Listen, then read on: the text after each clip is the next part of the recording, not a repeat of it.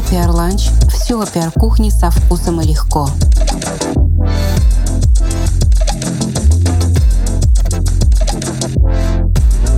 Добрый день, друзья! Как вы знаете, совсем недавно состоялась презентация первого в России исследования на тему новой этики и культуры отмены Conceal Culture, естественно, в контексте коммуникации брендов. Исследование было проведено совместно PBN HK Strategies и независимым исследовательским агентством Маграм. После презентации вместе с приглашенными экспертами мы обсудили, как сегодня брендам аккуратно выстраивать коммуникацию с учетом реалий новой этики. Друзья, с нами сегодня писатель, сценарист, эксперт по стратегическим коммуникациям Александр Цыпкин и генеральный директор Effie Russia, главного конкурса по эффективности рекламных и маркетинговых коммуникаций Катя Сон. Вот как вы считаете, если только 15% потребителей готовы отказаться от брендов, да, а 85%, согласно статистике, вообще забывают через 8 месяцев, означает ли это, что у нас нет института репутации в России? Он у нас есть. Он э, скорее имеет меньшее влияние на потребительское поведение. Я и в 15% не очень верю, скажу честно. Если мы возьмем кейс Вкусвилл, тогда сначала они разместили рекламу в поддержку ЛГБТ, потом через несколько часов сняли, сняли эту рекламу, извинились, то сначала их возненавидели сторонники э, семейных ценностей традиционных, назовем это так, потом сторонники ЛГБТ, все писали, как они откажутся от потребления, Насколько я знаю цифры, не сильно у них там упали продажи, хотя, казалось бы, их в тот момент ненавидело все общество. Абсолютно стопроцентное. Ну, наверное, очень немного у нас есть людей, которые, ну, вообще никаким образом не имеют никакого мнения по поводу ЛГБТ. То есть, либо люди говорят, что нет, ну, давайте, чтобы у всех были равные права, либо они начинают, ну, это нет, не наши страны ценности и так далее. Совсем, кто вообще не слышал, таких мало. То есть, если они выбесили всех, у них должны были рухнуть продажи. Ничего этого не произошло. На это, как мне кажется, есть четыре причины нашего такого нигилизма, я бы так сказал. Первое. Идеология в стране меняется на 180 градусов раз в 10 лет иногда, даже чаще. То Сталин спаситель Отечества, то кровопийца и тиран, то снова спаситель Отечества, то снова кровопийца и тиран. Базовой идеологии у нас сейчас как таковой нет. У нас э, какой-то странный микс из религиозности, ностальгии по Советскому Союзу. Немножечко да, да, имперского сознания, потом вроде мы за свободу. И как таковой четкой идеологии нет, не во что верить. Если не во что верить на базовом уровне, то что к брендам тоже придираться черт с ними. Поэтому будем покупать, где удобно и выгодно. Какие они там бренды, тем более не очень понятная для России до сих пор еще конструкция. Второе, есть некая такой сетевой шизофрения. В сети я очень нравственный или безнравственный, неважно, но я в сети реагирую на общественные события. Я в сети поддерживаю благотворительность или наоборот говорю, нет, они все разворовывают деньги. Но в реальной жизни человек ведет себя по-другому, чаще всего никак. Поэтому сейчас как-то так все в сети это. И, соответственно, что на потребление это сваливается. Третий момент. Очень короткая память. Сегодня произошло, сегодня ты бухтел,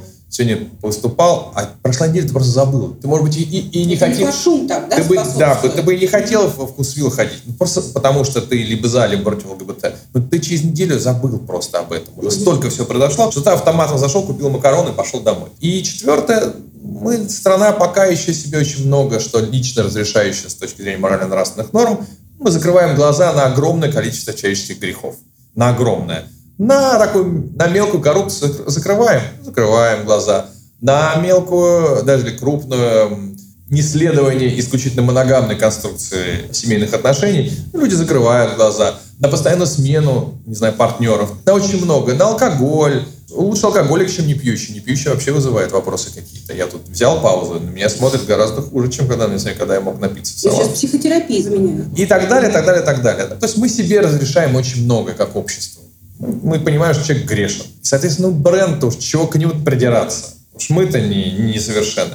Вот, собственно говоря, поэтому, как дело касается. И плюс бедность. И когда ты бедный, отказываться от продукта, который тебе посредством в силу того, что они как-то там не туда посмотрели в сторону экологии, ну, не до этого. У ребят был интересный слайд в исследовании о том, mm-hmm. что сейчас потребители социальной инициативы ожидают в основном от инфлюенсеров, даже не от брендов. Mm-hmm. Означает ли это, что все-таки личный бренд пользуется большим спросом и ему доверяют больше, чем корпоративному? Да, можно сказать, что в России личный бренд сейчас важнее и от конкретно не прощают селебам гораздо больше, чем не прощает брендам. Вот если селеб оступится в вопросах морали и нравственности, Вот селеба могут захейтить как Это следует. случай с Региной, да? Тоже это пройдет, и на фильмы пойдут с ними, и на программы пойдут, но к селебам, ненависть к селебам гораздо больше, чем к брендам. Это все от ненависти идет. Кто они такие, почему они хорошо живут, почему такие деньги зарабатывают непонятно И чего. доверие больше, с другой стороны. И доверие Делитесь. больше, да, и доверие больше, и некая идеализация есть. Но в целом, да, с сериалом сложнее. В этом плане к ним cancel culture проще прилипает, такая наша российская доморощенная. А к брендам пока еще, мне кажется, это не так легко. Вот cancel culture, да, история. Скажите, где вот эта вот тонкая грань между демократией, свободой слова и клеветой? Это очень сложный вопрос. Я неоднократно слышал от своих коллег, живущих в том числе в Соединенных Штатах Америки, да и в Европе, что, к сожалению, cancel culture очень часто принимает форму абсолютно не демократическую, а тоталитарную в силу того, что cancel culture не подразумевает судебные процедуры и презумпцию невиновности. То есть кто-то пишет о том, что человек совершил некое преступление или высказался как-то некорректно, или поступил в далеком прошлом некорректно. И за это уже наступают последствия в виде его увольнения с работы, либо его хейта, отказа от контрактов. То есть в праве сначала доказывается вина, а потом только человек получает последствия в виде наказания. А сейчас наказание идет сразу, без доказательства вины. И доказывание вины усугубляет твое наказание, потому что пока ты докажешь свою невиновность, тебя еще 300 раз все кости перемоют. И когда, наконец, через два года или через три в суде будет доказано, что была клевета, всем уже будет все равно. Все равно. И главное скажут, да что там было на самом деле? Наверное, подкупил всех, да? В Телеграм занес, да? Да, куда-то. В суд, не в суд даже, а ну, в Америке сложно, я так понимаю, так уж рассчитывать, что в суд человек занес. Ну, просто договорился с, с жертвами. И все. Это все от ненависти, существующей в мире. Она никуда не делась. Просто то, что раньше выплескивалось в мировых войнах, сегодня, возможно, такой нету, а никуда этот объем ненависти не делся, к сожалению. Мы не стали лучше как люди. И, безусловно, вот такое выражение для многих своих эмоций негативных через способность кого-то захейтить, заканцелить.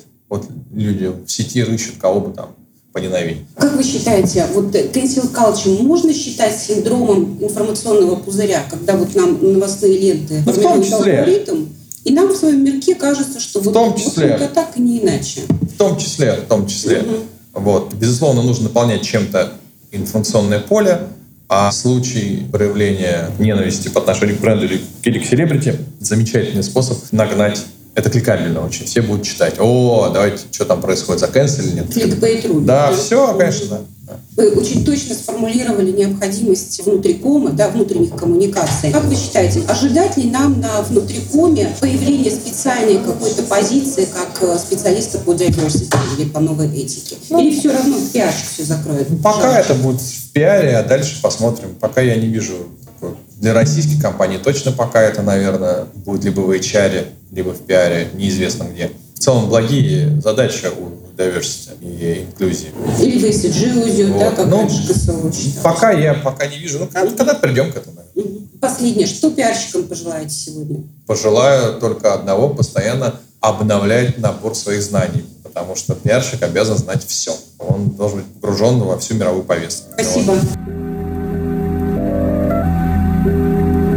Кать, скажите, пожалуйста, как влияет э, diversity повестка на эффективность? А вот с одной стороны, cancel culture и вот все вот эти острые социальные темы, они поднимут охват. И мы знаем, что там будет гигантский outreach, awareness и так далее. А что с эффективностью? Как вы оцениваете? Ну, мы оцениваем, во-первых, эффективность для нас никогда не останавливается вот на этом первом базовом уровне. Для нас, для EFI, да, сразу если на уровне охвата. Да, и даже awareness — это следующая ступенька, но все равно для нас это не показатель. Может достичь какой угодно охват, но и даже знание бренда да, по конкретному поводу, но всегда стоит вопрос, как это льет воду на мельницу бизнес-показателей. Для нас, для Effie это очень важно. И последний год мы увидели, что те компании, те бренды, которые поднимают темы, связанные с равноправием, равенством возможностей и инклюзией, у них получается вот это конвертировать да, одну историю в другую. То есть добиваясь охвата, добиваясь response а, добиваясь того, что о бренде говорят больше, чем о конкурентах. В конечном счете это приводит к росту лояльности, к росту trial покупок и в конечном счете к росту продаж. И, опять же, обладая данными, вот этими бизнес-данными, которые не просто пришли от бренда, но имеют подтверждение, ссылки на источники, мы вполне уверенно можем сказать, что сейчас тема diversity and inclusion — это тренд, который вот принят в России,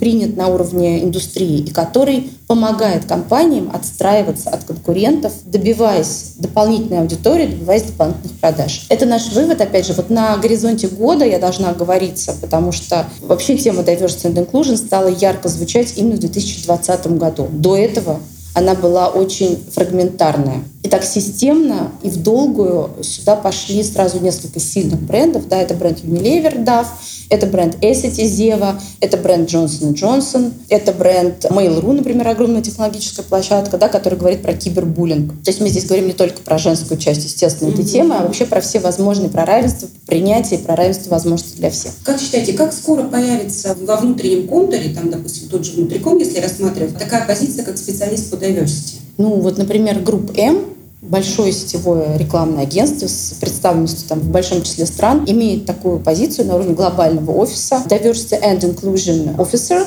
Сейчас я вспомню имя, Нэнси Лэнгтон, которая будет выступать у нас на форуме бренда со смыслом 16 ноября. Приходите. Обязательно. Как вы считаете, вот tone of voice сейчас, подача, имеет критическое значение? Абсолютно критическое. И есть этому четкие аргументы, почему это так. По исследованию глобальному, опять же, которое называется Global Scan, в России больше всего disempowered people. То есть людей, которые не верят в то, что они способны что-то поменять, которые не верят, что у них есть силы, возможности, ресурсы, хоть что-то изменить, даже на своем личном уровне. Таких людей в России 42%. Для сравнения в Швеции 10%. Вот То есть в 4 раза. Ну, в Америке там чуть больше, но все равно там больше 30% это уже очень большой показатель. У нас 42. Мы обогнали Пакистан, Индию, Китай по этим показателям Польша. То есть у нас очень большая доля disempowered people. Что делать с такими людьми? Как к ним обращаться? Главное правило, это мы сейчас про tone of не шеймить этих людей, не стыдить их не говорить и не пугать их. Говорит, вот если не вы, то вы негодяи, если вы так не будете делать, то, то все погибнет. Нет, надо их вдохновлять. Вдохновлять всячески. Говорить, что можно изменить, что нужно менять, что это приведет к лучшему, что вам от этого будет хорошо. То, что делает Икея, например, да, или там Вивьен Сабо, Дав, многие-многие-многие другие. Вдохновлять людей. И вот с этим нашим ощущением, что мы ничего не можем, нельзя на это заходить с позиции шейма, гнева и угрозы, да, тревоги только с позиции позитив. Возможности мы можем, мы сделаем, надо вдохновить. Понятно, что креатив ради креатива сейчас никому не нужен, и, в принципе, вообще рекламу делать становится сложнее и сложнее. Если раньше, допустим, были небольшие какие-то фокус-группы, да, перед запуском большой рекламы или пиар-компании, то сейчас, получается, вот в эти фокус-группы необходимо включать небольшие сообщества, да, вот, допустим, представители там ЛГБТ там, или там этнических меньшинств, с тем, чтобы проверить, насколько эта социальная тема зайдет или не зайдет. Так это или нет? Ну, вопрос, какое у вас целеполагание, какие вы цели ставите. То есть, с одной стороны, надо понимать, опять же, это ну, доказано многими исследованиями, что работа с ЛГБТ, например, сообществами или с любыми другими меньшинствами, она дает огромные преимущества. Во-первых, вы получаете призму общения с гораздо более широкой и разной аудиторией. У вас появляется инструмент взаимодействовать с разными людьми. Да? Вот, и это очень важно, это очень ценный ресурс. Чем если вы там туннельно да, идете вот конкретно в такой-то там сегмент и, и ни вправо, и ни влево не смотрите. Это важно. Если вы хотите этого, вы должны понимать, что да, вам важно понимать эту аудиторию. Но если вы там не верите в этот тезис, что дополнительные там разные группы людей вам дадут больше возможностей и внутри компании, и снаружи, вы не обязаны это делать. Поставьте себе цель. Я хочу быть брендом, который сам по себе diverse, да, который разнообразный, который апеллирует к разным группам и к разным инсайтам, и к разным ценностям. Вы в конечном счете получите больше, говорят наши исследования. Но если вы не готовы, если вы не хотите сейчас в это инвестировать, вы не обязаны это делать. То есть это ваш выбор. Да, будет преимущество, если вы решитесь на это. Но здесь еще куча всяких обстоятельств, о которых мы сегодня говорили. Только что записали интервью с Александром Цыпкиным. У него свое мнение особенно uh-huh. да, насчет новой этики. А как вы считаете, у нас есть в России институт репутации? Институт репутации в России. Ну, я скажу так, ну, как, если понимать под институтом это некую, как сказать, систему, да, там, взаимодействия и влияния, которое одно оказывает на другое, наверное, такой выстроенной системы, я соглашусь с Сашей, нет. Потому что, опять же, вот мне кажется, корень в этом огромном числе disempowered people. Ну да, все знают, да, все читают громкие расследования, все там вот эти вот репутационные скандалы на любом уровне, да, бизнеса, государства. So what? Люди не верят, что они могут что-то изменить. Но в этом смысле в сети. Да, они могут остаться в сети, они могут поругаться матом на кухне. А мне кажется, моя гипотеза, да, я не знаю, верна она или нет, что этот протест, который пока глухой, да, который под крышкой, который мы не можем выплеснуть открыто, он пойдет в культуру отмены. В ситуации, когда я и не верю в свои силы, и реально не могу ничего сделать, да выйти и громко закричать, что я против чего-то, я, может быть, найду для себя вот этот выход накопившегося пара в том, что я буду голосовать рублем на зло всем не пойду покупать мясо этой марки, потому что я против. Да? С другой стороны, у нас настолько все-таки монопольная ситуация во многих сегментах, что а выбор-то в чем состоит, да? Будете вы продолжать летать аэрофлотом после скандала с котом? А чем вы еще будете летать? Да? Ну, при прочих неравных, к сожалению, вот это, наверное, сильное ограничение для культуры отмены, о котором говорит Саша, то есть не только ментальное, но и фактическое, да, так устроен ландшафт у нас, к сожалению. Я очень удивилась, когда увидела слайд э, в research е о том, что отзовики и колл-центр лидируют в качестве таких вот площадок для волеизъявления граждан, да, mm-hmm. вот народного голосования. Как считаете, с чем это связано? У нас соцсети недоступны или соцсетям не доверяют? Да нет, мне кажется, с соцсетями все в порядке. Это может быть то, что как раз есть эта возможность. Да нет, это как мат на кухне, мне кажется. Опять же, если вы не можете выйти на улицу, то, то вы пользуетесь... Это всем... более авторитетная площадка, получается, для народа нашего. Да вот, ну, кому что доступно, кому что mm-hmm. нравится, из того, что возможно. Опять же, при, ну, не слишком простроенных там институтах, да, возможности выразить свое мнение и на что-то повлиять, пользуются всем, что есть. Ну, кому-то удобнее же книгу жалоб и предложений, да, или в колл-центр, а кому-то в соцсетях. Но это же ограниченный выбор, вот и пользуются им. Угу. Все, кто... Мы посмотрели, что экология наиболее такая лояльная и мягкая тема с точки зрения интеграции брендов. Много ли вы встречали кейсов по гринвошингу сейчас вот, в связи с этой историей? Фу, слушайте, ну давайте вспомним там громкий кейс Норильского никеля, да, которому сколько сейчас, два с половиной года давности. Ну, ну забыли же.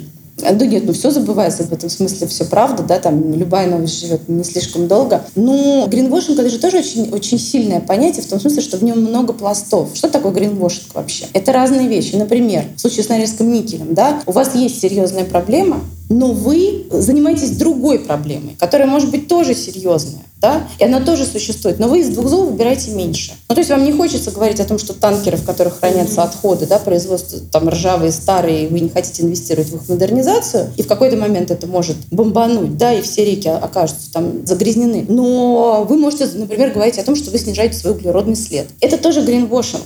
Да? То есть вы не обязательно обманываете, вы действительно снижаете свой углеродный след, но вопрос... Степень приоритетности. Да, и может быть даже понимание всего скопа, да, вот проблем, потому что здорово вытащить одну, с которой вроде как все окей, да, и пойти говорить вот мы, мы, мы, мы, и это даже не будет обманом, но вопрос, что огромный пласт остается под ковром, и это печально. Вот это гринвошинг, один из видов гринвошинга. Еще их очень-очень много. Ну, например, заявлять что-то, что не имеет никакого подтверждения.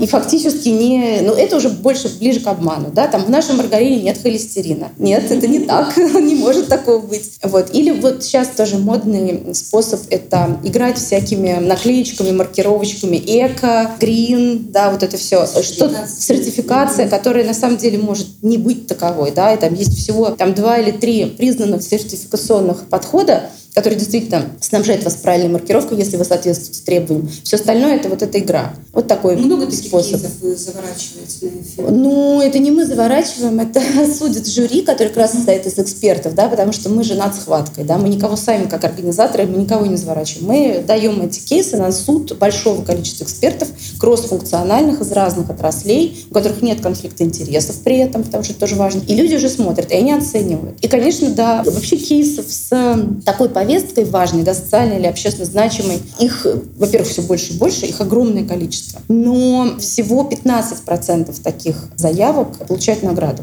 Вот и судите сами. Понятно. А что пожелаете сегодня вот пиар-специалисту, джар, ESG-специалисту с вопросами новой этики? Мне хочется одного пожелать, чтобы все люди были смелыми, чтобы они старались брать на себя риск. Как это не противоречит, наверное? Риск и ответственность. Осознанный риск, осознанная ответственность. Но если берете риск, если берете риск, то не бегите от первой же неудачи, не старайтесь сами себя констельнуть. Идите последовательно. Если вы верите в то, что вы делаете, если вы верите в ту ценность и в тот стейтмент, который вы несете, делайте это последовательно и в долгую. Только в долгую можно оценить результат. Не надо бояться первой неудачи и сразу сворачивать все назад, как будто это этого не было. Это, по-моему, самое худшее. Спасибо большое. Коллеги, в продолжении дискуссии хочу пригласить вас делиться своими кейсами, наблюдениями, выводами и вообще порефлексировать на эту тему на площадках подкаста PR Lunch. А также, пользуясь случаем, приглашаю вас всех на выставку, которая будет проходить впервые в формате Art and Data на территории Красного Октября под названием Hall of Fake. Да, мы поговорим про фейки, мы посмотрим на художественную интерпретацию фейк news. Это исследование было проведено Ассоциацией интерактивной рекламы IB Russia совместно с Red Apple. Выставка состоится 3 ноября на Красном Октябре, Digital October или Red Hub, так что welcome. Этот подкаст за полезные рецепты продвижения и против инфофастфуда и фейков.